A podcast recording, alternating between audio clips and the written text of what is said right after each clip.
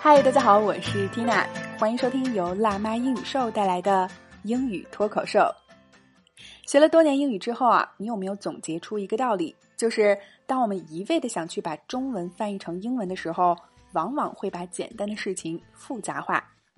渐渐的，随着深入学习，你会发现，在 native speaker 的口中，很多简单的小词儿就可以精准表达我们想要传递的意思了。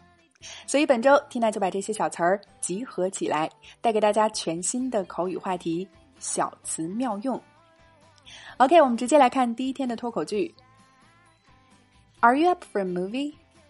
There's a good one out on Saturday. Are you up for a movie?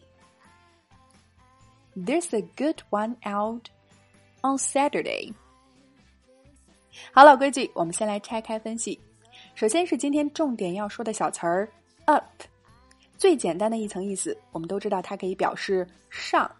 那么今天来告诉大家，在口语当中啊，“up” 还可以用来表达你的意愿。“up for something” 就是愿意参与、想要参与某项活动的意思。那么，“Are you up for a movie” 就是你想去看电影吗？那平时我们还常说。Are you up for it？你想要参与吗？你愿意加入吗？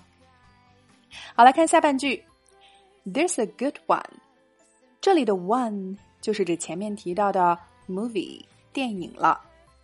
说 There's a good one out on Saturday。那么这里的 out 就是指电影上映了。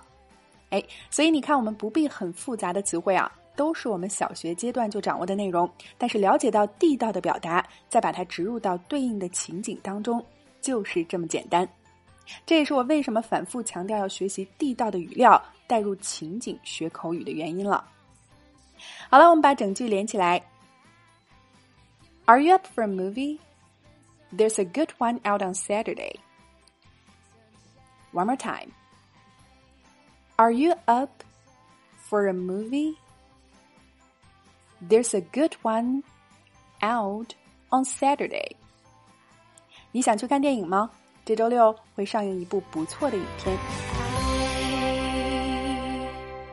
OK，今天的脱口剧我们聊了小词 up 的妙用，你搞定了吗？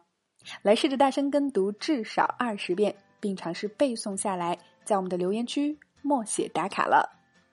那么，想要真正的摆脱哑巴口语，系统的学习最地道的美语语料，Tina 向你推荐由我们的美籍外教教研，由我历时两年半录制的会员课程《情景口语圈儿》，一百二十余个情景主题，共七百九十五节情景口语课，每节课设置情景对话、内容精讲、发音连读详解以及 AI 语音跟读测评，四个环节带你完成口语输入和输出的全过程。另外还有带学社群陪着你，每天发布任务，和小伙伴们一起进步。那么大家可以关注微信公众号“辣妈英语秀”，回复“圈子”两个字，就可以先来免费试听一个话题五节课程的内容了。All right, this is your host Tina. Catch you later.